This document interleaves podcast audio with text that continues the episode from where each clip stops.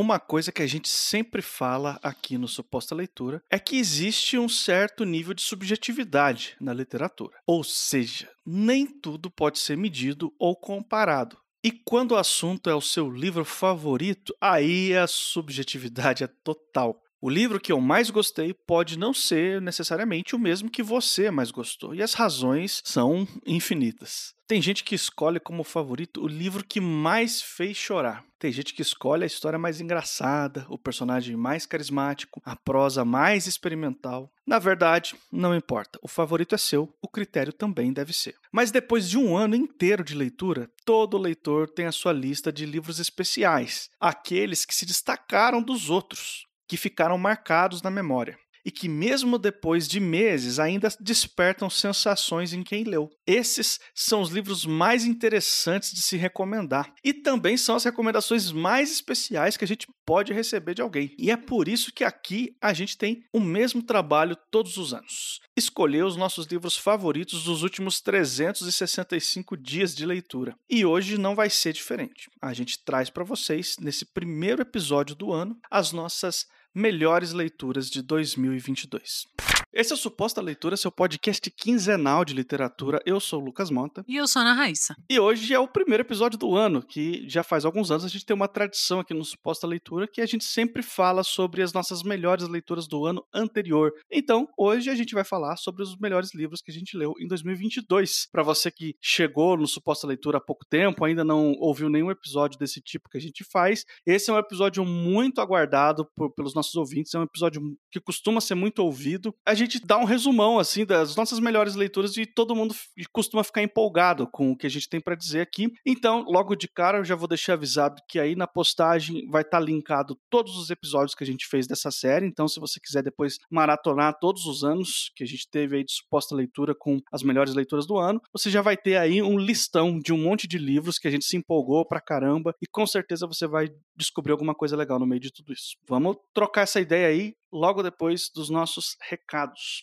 Para quem está chegando pela primeira vez agora no Suposta Leitura, seja bem-vindo, muito prazer. Esse aqui é um podcast quinzenal de literatura, né? Então, a cada duas semanas, sempre às quartas-feiras, sai um episódio falando de literatura. Para você não perder as atualizações, assina o nosso feed em qualquer aplicativo de podcast da sua preferência. É só procurar Suposta Leitura. A gente está em todos, incluindo o Spotify. E já que você vai lá assinar o feed, deixa sua avaliação no seu aplicativo de podcast aí, deixa os seus cinco estrelas, porque isso ajuda muito, muito a gente a chegar em novos ouvintes ouvintes. E se você quiser encontrar a gente nas redes sociais, nós estamos no Twitter, no Instagram e no Telegram. Então, quiser participar do nosso grupo no Telegram, onde a gente tem conversas divertidas e sérias e ou não sérias e memes e piadas sobre literatura, é arroba Posso Leitura em qualquer dessas redes. Se você quiser mandar um e-mail pra gente, e a gente recebe e-mails, a gente lê e-mails, a gente leva a sério o seu e-mail, é supostaleitura.gmail.com. Eu sou o Lucas Mota, você vai me encontrar também no Twitter e no Instagram, no arroba mrlucasmota. E eu sou a Ana Raíssa, eu também tô lá no Twitter, é arroba Ana Raíssa, tudo junto, com dois N's, dois R's e dois S's.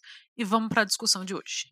A gente pode começar re recapitulando as regras. Qual que são as regras da casa aqui? Os livros que a gente vai selecionar das nossas melhores leituras não precisam necessariamente terem sido lançados em 2022. Podem ser livros mais antigos. A regra é que a gente tem que ter lido pela primeira vez em 2022, ou seja, não vale releitura, não vale livro que a gente está revisitando. Tem que ser uma coisa que para nós foi novidade uma coisa que a gente leu pela primeira vez, certo? E como sempre aqui no Suposta Leitura, só livros que estão disponíveis em português, né, gente? Não vamos ficar aqui também fazendo um podcast em português, fazendo top 3 de livros das gringas aí também. E a regra da, de não valer releitura é o Lucas me gongando. Mas eu gosto dessa regra. É, porque senão vai ser todo ano falando de 100 anos de solidão e Frankenstein. E Frankenstein. Nesse, Sim. nesse top 3.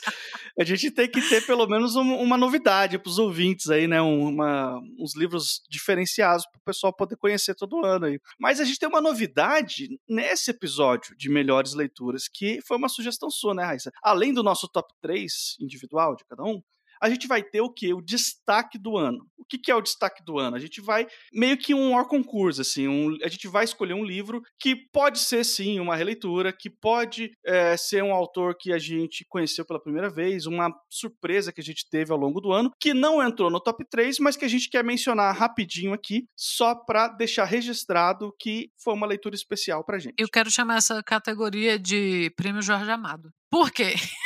Porque o Jorge Amado, é, tô brincando, mas assim, qual é a questão? Eu pensei nesse, e foi até o exemplo que eu te dei quando eu, eu sugeri, eu pensei no Jorge Amado por quê? Porque o Jorge Amado, apesar de por muitos, muitas décadas até ter sido o escritor brasileiro mais lido no Brasil e no mundo, mais traduzido e tal, foi um autor que eu e o Lucas descobrimos para o podcast e hoje ele é um dos nossos autores favoritos.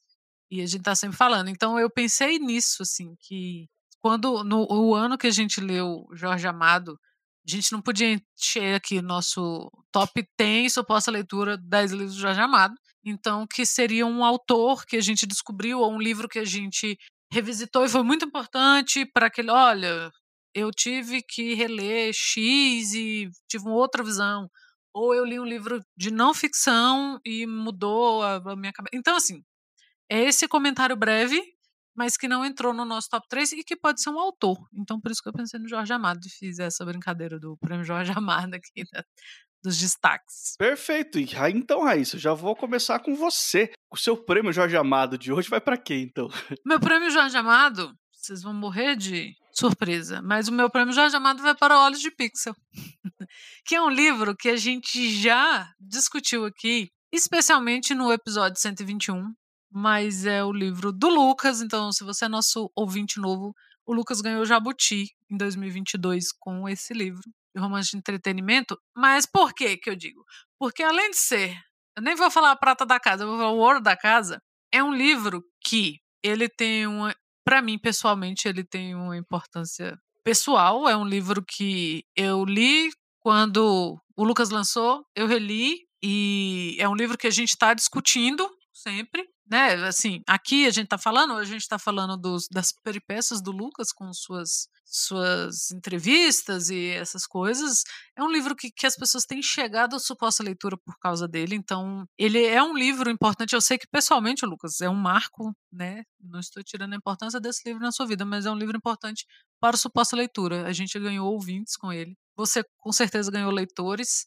Porra, é o único amigo que eu tenho que ganhar um jabuti, né, bicho? Então, assim, o destaque do ano para mim vai para o óleo de pixel. Ok. Eu só queria avisar os ouvintes que a gente não tem acesso à lista do um do outro antes de começar a gravação. Eu não influenciei isso em nada. E, e já estamos pro terceiro episódio seguido que a Raíssa cita esse jabuti aí. Então, não sei se vai ser para sempre assim no, no suposto leitura. Desculpa qualquer Enquanto coisa. Enquanto vocês aí, aguentarem.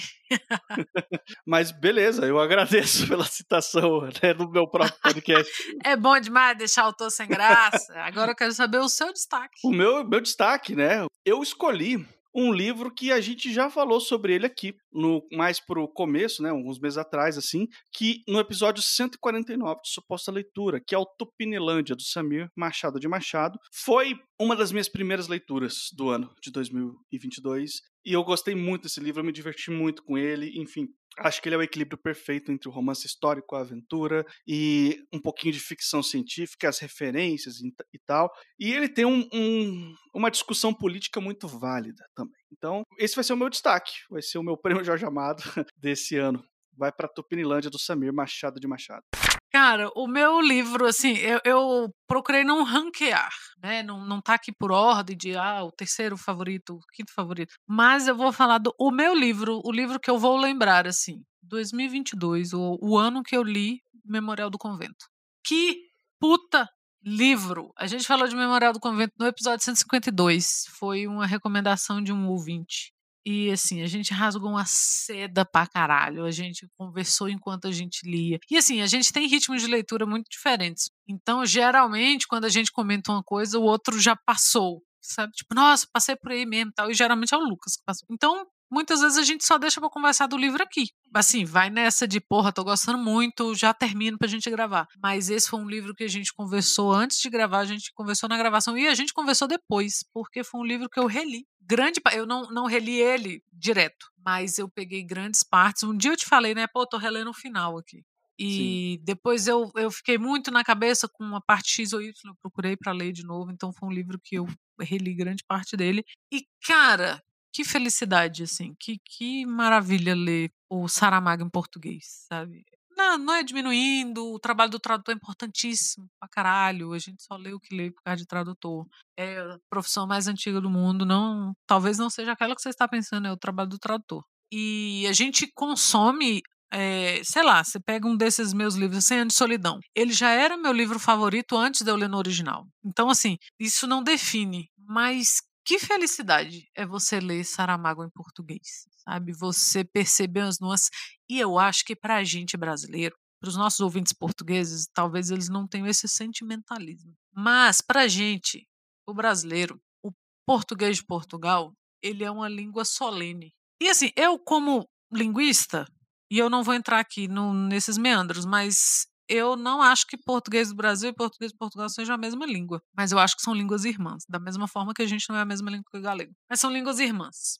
Historicamente, socioculturalmente, babá. Então, por isso, talvez por isso, o português de Portugal pra gente, ele tenha essa, essa solenidade. Parece um, português rebuscado e, na verdade, eles só estão sendo normais. E pra gente é muito rebuscado, é muito solene. Isso dá uma cor para a gente, para o brasileiro lendo.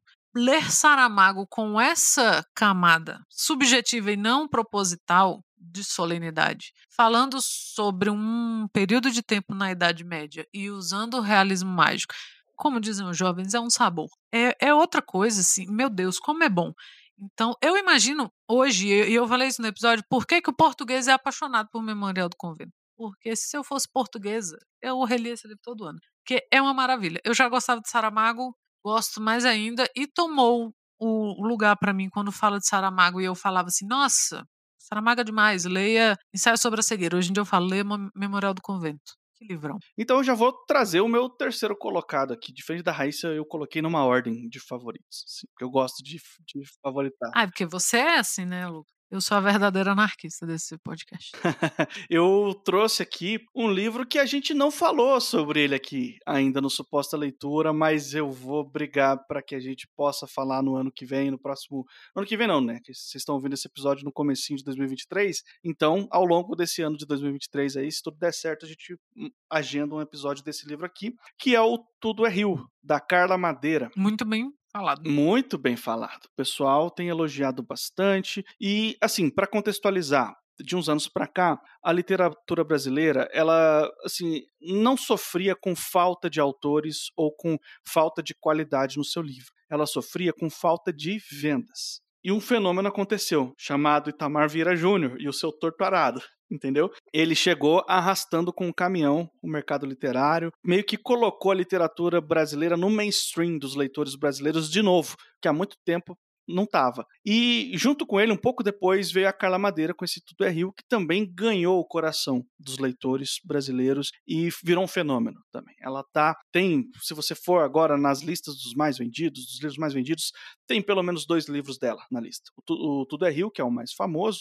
e, e, mais um outro lá que ela publicou depois. E estava no meu radar, peguei para ler Tudo é Rio. Nossa, esse livro é aquele livro que judia do leitor, que faz a gente sofrer com o que está acontecendo com os personagens. A gente vai acompanhar o ponto de vista assim de três personagens principais. Tem outros personagens que eles ganham a sua importância em cenas específicas do livro, mas a espinha dorsal da história, assim, a maior parte do livro, você acompanha a história de três personagens desse núcleo aqui, que é o Venâncio e a Dalva. O Venâncio e a Dalva são um casal que eles estão passando por uma crise terrível no casamento deles, que no começo do livro não fica claro qual é essa crise, você vai descobrindo ao longo da leitura, mas assim, eles estão infelizes. Eles estão muito infelizes e quando você descobre qual é a razão da crise, você percebe que é um problema seríssimo e imediatamente você fala, OK, não tem como resolver. Toda a sua esperança cai por terra porque realmente existe uma razão forte, muito forte dos dois estarem passando por essa crise e de ser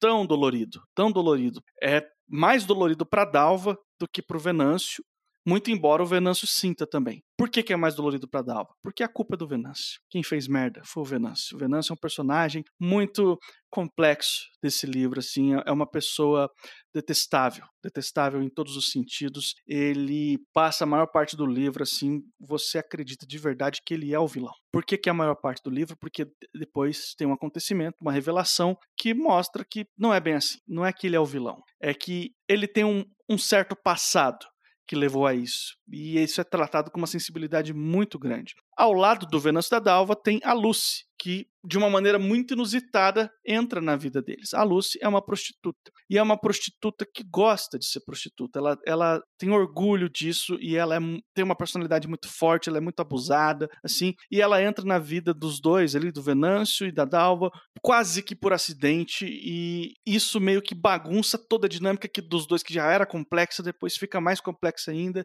E esse livro é uma aula de sensibilidade. É uma história que rasga o coração de quem está lendo. E no final, assim, coloca um band-aidzinho, assim, sabe? Depois que você foi dilacerado a leitura inteira, a autora vem com um band-aidzinho, assim, ó, agora pronto, pode ir para casa, você está curado, entendeu? É um livro muito bonito, mas é um livro também muito, muito pesado. Ele trata de temas muito densos, assim, e a escrita da Carla é simplesmente incrível. Não é um livro longo. E no prefácio do livro está escrito, ó, esse livro não é longo, mas é um livro que você precisa saborear, você precisa ir devagar, porque ele vai pegar pesado com você. Foi o que aconteceu comigo. A prosa não é uma prosa super experimental e densa, que tem que diminuir a velocidade. Não, é uma prosa tranquilinha, dá para ir numa boa. Mas o que é narrado, a narrativa, o enredo, a trama, isso sim é denso. São temas muito pesados e acaba que você involuntariamente pode querer diminuir a velocidade da sua leitura, porque essa é uma história que, se você for de uma vez, talvez seja demais, entendeu? Então, é um livraço, livraço de verdade. Quero poder falar mais sobre ele num, num outro episódio de suposta leitura, mas por enquanto eu deixo ele aqui na minha terceira colocação das melhores leituras do ano. O meu próximo colocado é o livro, e agora eu trouxe uma não ficção, que é o Tudo sobre o Amor da Bell Hooks, é o último lançamento da Bell Hooks. Aqui no Brasil, e se eu não me engano, não só no Brasil, né? É, é mais recente dela lançado. É um livro muito interessante. Para mim foi um livro muito importante. Embora vocês possam achar o nome bem breguinha, ela tenta fazer abarcar meio tudo breve sobre o amor, porque ela trata de alguns tipos de amor. Então ela fala do amor familiar, do amor romântico, do amor religioso até. Ela fecha o livro com, a questão do amor religioso por um, de uma perspectiva cristã, católica, ouso dizer, né? Porque ela trata de santos, de anjos e tal. Mas não deixa de, de ser interessante. Bem, para mim, que eu sou bem pouco religiosa, foi meio um sacal, mas é importante, não, não tá lá pra encher linguiça. É, então é o amor religioso, o amor romântico, o amor familiar e tal. E ela trata em temas de, ela trata de temas, toca em temas muito doloridos até, principalmente quando você trata da questão de gênero e quando você trata da questão racial e quando você trata da questão familiar entre pais e filhos é, para mim é a, sei lá, é meio a prova de que você não consegue falar de amor sem falar de violência ou sem falar de dor. É, é social isso, você não consegue, sabe, tratar desses temas e ela, mesmo que brevemente, não é um livro longo, ela faz isso de uma forma bem especial. Então, eu acho que é uma leitura importante para ser feita. Quando eu li, bastante gente estava lendo, então eu consegui ver um, a partir de comentários em redes sociais e tal, eu consegui ver algumas perspectivas e algumas formas como esse livro tocou ou não tocou algumas pessoas. Vi pessoas que não gostaram, que acharam lenga-lenga e tal, então leiam tirem suas conclusões. Eu acho um livro importante. Acho importante se você é pai, mãe, filho de alguém, você se relaciona com pessoas. Então, assim, é um livro importante para todos nós. Chama tudo sobre o amor. E mesmo se você não se interesse por ler esse livro, leia Bell Hooks. É importantíssimo que a gente vê, que a gente veja essa, essa o que ela traz, né, de discussão pra gente. E a discussão racial que a Bell Hooks traz em todos os seus livros é muito ampla, muito fundamental. E esse livro especificamente, ele tem a proeza. Não é proeza porque é bem pensado, ela, ela sabe o que ela está fazendo, mas de tocar num assunto, e ela fala disso, tocar num assunto que as pessoas deixam para lá, por isso que eu falei do brega, porque fica assim, ah, é piegas, não é acadêmico falar de amor, não é sério falar de amor. E ela mostra que é e que a gente precisa falar dessas coisas. Então, sabe, desse aspecto, porque assim, as músicas estão aí para provar que nós somos, né, pepinos ansiosos, desesperados por amarmos e ser, sermos amados em qualquer instância da nossa vida. Ah, amar o meu trabalho, amar o que eu faço, amar meu companheiro, companheira, companheira, e amar minha mãe, amar meu pai, amar meus familiares, amar ao próximo, amar a Deus sobre todas as coisas, o que quer que seja. Então, e aí a gente sente essa necessidade o tempo inteiro durante a nossa vida, mas quando a gente traz para o intelecto a gente se faz de gostoso e não, tratar sobre o amor não é sério. Então eu não vou ler sobre o amor por uma perspectiva séria, só vou ler sobre o amor se eu estiver falando de amor romântico, se eu for ler um romance romântico ou um romance erótico, que seja. E não se trata seriamente sobre o amor, porque aí você não quer ser mal visto, você não quer ser visto como, como sentimental, como piegas, como bobo e tal, e não se toca nisso. Então a gente está entre esses dois lados, do estarmos sempre meio desesperados por amor e meio ignorando o tema porque paia, brega e cringe falar de amor. E ela traz esses pontos, assim, é, é muito importante o, o, a discussão que ela traz e é muito interessante a divisão que ela faz, né? Ela traz essa divisão familiar, essa divisão romântica e, né? E do romântico homem-mulher, mulher-mulher, homem-homem ou como diria o David Bowie, others, o familiar na, na da forma que a gente conhece o, o, a relação familiar, sabe? De, de, pais e mães, essa construção e filhos e tal. Então é um livro importante, interessante, tá com a, a edição tá aí, né? Porque é um livro mais ou menos recente e ele suscitou discussões bem bacanas pelo que eu vi as pessoas. Eu vi pessoas lendo porque psicólogo indicou, eu vi pessoas indicando para o próximo próprio psicólogo. Porra, eu li um negócio que é muito legal. E pessoas que não se conheciam discutindo sobre esse livro ali na, nas listas de leituras e nas redes sociais, então é bem bacana. Não tenho medo de falar desse assunto, porque senão vocês se tornam pessoas estranhas. Olha, agora vou falar o meu segundo colocado aqui, que eu um dos que eu mais estava com medo de, de ser roubado pela Raíssa, ainda bem que ela não falou antes de mim, e azar dela se esse for o outro livro dela, que ela vai ter que trocar. Que eu vou falar aqui de Seleta, por pior que pareça, do Marcelino Freire. claro que era! Sabia! a gente já falou sobre esse livro aqui no episódio 144, tá lá para quem quiser ouvir com maior profundidade, mas é um livro de contos do Marcelino Freire que ele na verdade entra naquela série de compilações que o próprio autor tem que selecionar alguns dos seus melhores trabalhos e colocar em um único livro. Então, é uma publicação antológica, assim, é uma antologia que o Marcelino organizou do próprio trabalho dele, de acordo com os contos, segundo ele mesmo, né, que as pessoas mais pediam para ele declamar, que as pessoas mais citavam, que as pessoas mais mencionavam para ele. Então, ele usou os próprios leitores como termômetro para escolher o que seria o, os contos para entrar na seleta dele, e é um livro excelente. A gente já falou muito desse livro no, no, nosso episódio aqui sobre ele. Mas eu queria falar um, um, outro aspecto, um outro lado que eu não sei se eu já falei aqui, mas que para ter um, um, outro assunto para falar sobre o Seleto, porque o Marcelino, eu conheço ele de duas formas. Eu conheço o Marcelino escritor através do texto dele, através do que a gente lê dele. Mas eu conheço também o Marcelino como formador de autores, porque eu tive a oportunidade de fazer dois cursos com o Marcelino, um online gravado e uma oficina ao vivo onde ele lia os textos dos, dos, alunos, dos participantes e fazia recomendações, assim. E sem brincadeira nenhuma, assim, eu acho que existem poucas pessoas no Brasil com maior domínio literário do que esse cara. A sensibilidade que ele tem de transitar de um aluno para o outro, um cara que escreve uma poesia existencialista para depois, depois alguém que escreve ficção científica mais voltado para aventura e para depois alguém que escreve uma coisa prosa poética, ele transita por todos os estilos com a mesma sensibilidade sensibilidade, faz recomendações personalizadas para cada aluno, assim. Então esse cara ele conhece a literatura por todos os ângulos. Ele é um excelente leitor, ele é um excelente instrutor de novos autores e ele é um excelente escritor. Por todas essas razões, o Marcelino Freire, para mim, é um dos melhores escritores brasileiros vivos. Ponto. Para mim, ele é leitura obrigatória para todo mundo. E esse livro aqui, Seleta, é uma pequena amostra do estrago que a literatura dele é capaz de fazer na cabeça de um leitor. Porque isso aqui é excelente. É um livro excelente, disparado, assim, com todo respeito aos outros livros de contos, mas é disparado o melhor livro de contos que eu já li na minha vida. Não sei se um dia vai conseguir ser superado por, alguma, por algum outro livro, mas é com certeza assim, uma das melhores coisas se não for a melhor, empatado ali com o primeiro colocado, que eu li em 2022. E sabedora de que você falaria de seleta, eu trouxe o meu ter minha terceira indicação, minha terceira fala, que é o Contos Negreiros de Marcelino Freire. Opa! eu sabia que você ia falar de Seleta. E ele é o vencedor do Jabuti de 2006. Então, colega do nosso colega Lucas. E por que que eu trouxe esse livro?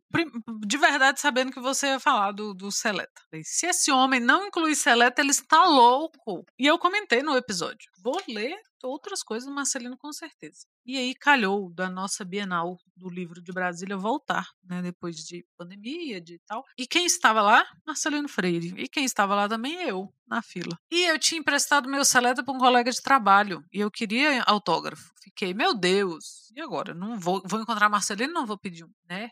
Aliás, pessoa maravilhosa. Eu fui lá agradecer ele, ele foi super aberto, super gentil, mandou um abraço pro Lucas, falei na época, mandou um abraço pros ouvintes pós-leitura. Eu não, não lembro se você falou na sua fala que a gente falou sobre o Seleta. Não falou, e eu vou falar agora. A gente falou sobre o Seleta e depois a gente falou com Marcelino Freire aqui no, no podcast, que é o melhor episódio desse podcast. E comprei o Contos Negreiros dele, porque era um, livro, um dos livros que eu queria ler, e aproveitei para pegar. Infelizmente só tenho o autógrafo dele nele, não tenho no Seleta, porque o colega me devolveu no dia seguinte. Um absurdo, mas vou conseguir de novo esse. E li levei, eu já comentei aqui algumas vezes que eu tenho um livro do trabalho, que fica lá no trabalho, né? Então, geralmente são contos, poesia, alguma coisa que eu possa ler rapidinho ali, depois do almoço, ou quando eu tô fazendo aquela famosa cera, aquele momento remunerado de descanso, né? Ler uma coisinha rapidinho. Afinal, meu trabalho é ler, ninguém sabe se eu tô fazendo por prazer, por preguiça ou por trabalho. E, infelizmente, ultimamente só tô fazendo por trabalho mesmo, porque caramba. Mas levei e ele ficou alguns dias, li em alguns dias. E, bicho, tudo que o Lucas falou do Seleta, eu repito para o Contos Negreiros. Deu para saber de onde saiu uma Seleta tão maravilhosa. Tem alguns contos lá que estão no Seleta, naturalmente, e tem outros que não, e que são puro suco de Marcelino Freire. E uma coisa que a gente comentou no episódio que a gente falou do Marcelino, que se repete Contos Negreiros, e depois que você ouve o Marcelino falar, você ouve uma entrevista dele, você vê uma palestra, você ouve um podcast com ele, você não lê mais um livro do Marcelino sem escutar o Marcelino. Você não lê na sua voz mental a, a pessoa dentro da sua cabeça que lê o livro para você. Quem está lendo para você é o Marcelino. E tudo que eu li nesse livro, assim, é a voz do Marcelino, é a entonação, é a interpretação, né? Essa interpretação dele que vem do teatro. Então, senhores, que livro, que livro, que livro corajoso, que livro necessário, que livro. Eu acho até, Lucas, que o Seleta ele tem uma coisa mais leve, sabe? Que o Contos Negreiros ele tem, ele tem contos como Totonha, mas ele tem outros contos que, que tem uma gracinha aqui ali, que traz a... o Contos Negreiros e se você pega pela própria disposição do livro, pela própria capa, pelo próprio nome, pela própria forma como foi feito, não foi feito para ser leve. Então, ele é um livro mais porrada do Marcelino, sabe? De você lê um conto e você, epa, não vou ler outro agora, porque eu vou me recuperar aqui dessa surra que eu tomei. Amanhã eu leio outro. Então, não sei se é um livro de ler de uma vez. Mas eu falo isso geralmente de conto aqui, né? Não, não é para ler uma vez. De uma vez. Mas ele tem esse peso maior, ele tem essas discussões, né? Mais mais pungentes ali. E, meu Deus, eu vou repetir a sua última frase. Marcelino é possivelmente o melhor escritor contemporâneo do Brasil. Leia o Marcelino Freire. Meu Deus, é Marcelino Freire. Sabe, você. Cara, procura no YouTube, assim, procura Marcelino lendo alguma coisa dele. Se você não tiver vontade imediatamente de pegar um livro dele para ler, me, me mande uma mensagem assim: Ana, você estava errada. Eu duvido, duvido, duvido, duvido. Cara, puta livrão, sabe? Jabuti merecidaço aí. Que livrão, que livrão. Vou continuar lendo Marcelino, vou continuar relendo Marcelino, porque o Seleta é um dos que eu reli algumas coisas. Vocês podem ver que é o, o meu, meu negócio, né? É. O Contos Negreiros, com certeza. E Lucas, é sua cara. Vá, vá atrás. Eu não preciso de nenhuma razão a mais para ler outros livros do Marcelino Freire, mas depois de tudo isso que você falou, é claro que eu fico mais motivado ainda, né? Bom, e com isso eu vou ter que falar qual foi o meu livro favorito de 2022, né? O meu primeiro colocado da lista que foi, assim, empate técnico com o Seleta do Marcelino, mas teve um livro que falou um pouquinho mais alto para mim, porque é um livro de ficção científica e eu escrevo ficção científica. Então, conversou comigo de um jeito muito especial, que a gente já falou sobre ele aqui no episódio 156, e eu estou falando de Salmo para um Robô Peregrino, da Beck Chambers. Esse livro, gente, ele ele deu uma chacoalhada no meu pessimismo, na minha vontade de escrever distopia, na minha vontade de escrever desgraceira de fim de mundo, no meu lado punk raivoso, assim.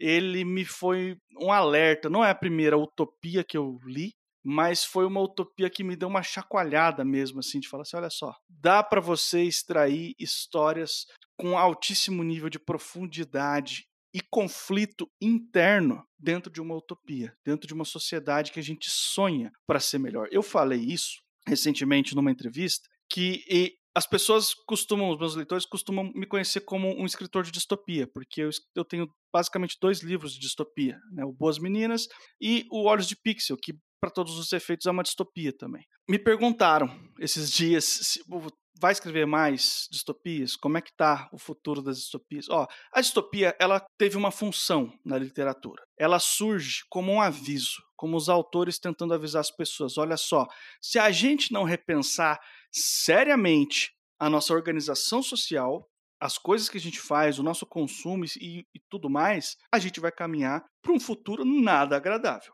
Esse foi o papel das distopias na literatura e continua sendo, de avisar as pessoas para que a gente evite chegar num futuro onde a vida seja insustentável, onde a qualidade de vida seja insustentável para as pessoas. O problema é que esse futuro já chegou, entendeu? O problema é que as distopias por um lado, elas são uma parte muito incrível da literatura, mas o seu caráter de aviso falhou, porque as pessoas não ouviram, porque as pessoas não prestaram atenção como deveriam ter prestado. Então, todo o aviso das distopias falhou, porque a gente se tornou uma distopia. O nosso mundo, a gente está em contagem regressiva para ser destruído pelo desastre ambiental. É isso, entendeu? Tudo que a distopia, as distopias avisaram a gente no último século falhou. Não serviu para nada esse aviso. Serviu para a gente ler bons livros, serviu para a gente ser impactado e repensar um monte de coisas. Mas enquanto organização social, pensando no macro da humanidade, as distopias falharam. Por outro lado, as utopias elas são mais urgentes do que nunca, porque enquanto a humanidade perdeu a esperança, a utopia tem a função de dizer para a gente: ei, a gente ainda pode pensar de um jeito diferente. Não estou falando de um mundo perfeito, de um mundo livre de conflitos, de um mundo livre de problemas. Mas a gente pode repensar, sim, algumas questões que a gente já dá como vencida, algumas, alguns problemas que a gente já dá como, ó, oh, isso aqui não tem solução, não existe outra forma de se fazer isso. Não, existe sim. A gente pode pensar nisso. As utopias, então, elas surgem com essa necessidade de trazer uma esperança que não é aquela esperança irresponsável de, de, de, no meio da catástrofe, dizer, não, mas tudo vai ficar bem. Não, não é isso. Ela dizia o seguinte: olha só, se a gente aguentar, né, segurar as pontas mais um pouquinho, a gente consegue repensar um monte de coisa e quem sabe nas próximas gerações aí eles têm uma história diferente da nossa para contar, entende? Então as utopias elas cumprem esse papel historicamente a ficção científica tá cheia, cheia de exemplos que de coisas que ela imaginou antes da ciência, que imaginou e depois se tornou realidade, sejam dispositivos tecnológicos ou até mesmo algumas organizações sociais. E as utopias também podem entrar nessa equação. Elas também podem ser uma coisa que a gente imagina primeiro na literatura para depois repensar nossa organização social e a maneira como a gente vai tratar essa experiência humana na Terra, entendeu? Então, por conta disso, por conta do Salmo para um Robô Peregrino, que me falou todas essas coisas e muito mais que já foi discutido aqui no episódio 156, eu digo que os meus dias de escrever distopia talvez tenham chegado ao fim. E já tenho uma utopia minha encomendada aí, tipo, encomendada por mim mesmo, que eu quero dizer, né? Tipo, eu, eu já estou planejando escrever uma utopia, porque eu entendo a importância política e histórica que uma utopia pode ter pra gente nesse momento de contagem regressiva que a gente vive. E esse aqui foi o livro que eu, um, um, uma, que eu tô falando muito isso ultimamente, eu sou só um punk sujo do Largo da Ordem aqui em Curitiba, pessimista pra caramba, rabugento pra caramba. Esse aqui foi o livro que fez eu dar uma pausa no meu pessimismo e falar: não, tá na hora da gente repensar algumas coisas de uma maneira com um pouquinho mais de esperança. e é por isso que ele está na minha primeira colocação. Nem tenho o que acrescentar, Lucas, é tudo isso. É um dos livros que eu penso diariamente nesse livro. Desde que a gente leu, desde que a gente discutiu, a gente discutiu aqui com o Rodrigo Hipólito, que veio nos fazer uma visita, sugeriu esse livro, e eu penso nesse livro diariamente. E ele, ele vai ser parte de uma trilogia, né? A gente conversou sobre isso no episódio, e eu não vejo a hora de reler para ler o segundo. É um livro. E é, e é, assim, tudo que você falou. É um livro que me encheu de uma nova. Não foi, eu não vou nem dizer que é um livro que me fez retomar a esperança, porque ele criou uma coisa nova para mim. Assim. Não é mais revisitar sentimentos já antigos e conhecidos de esperança. Ele me deu uma coisa nova. Assim. Que livro. É isso, gente. Depois de todas as nossas recomendações, não temos mais o que acrescentar. Com isso, a gente vai chegando ao fim de mais um episódio de Melhores Leituras do Ano. Espero que vocês tenham gostado, espero que vocês tenham se empolgado de ler alguma coisinha aí da nossa lista. Eu sou o Lucas. Eu sou a Ana Raíssa. E um bom 2023 pra gente, boas leituras e a gente se vê daqui 15 dias.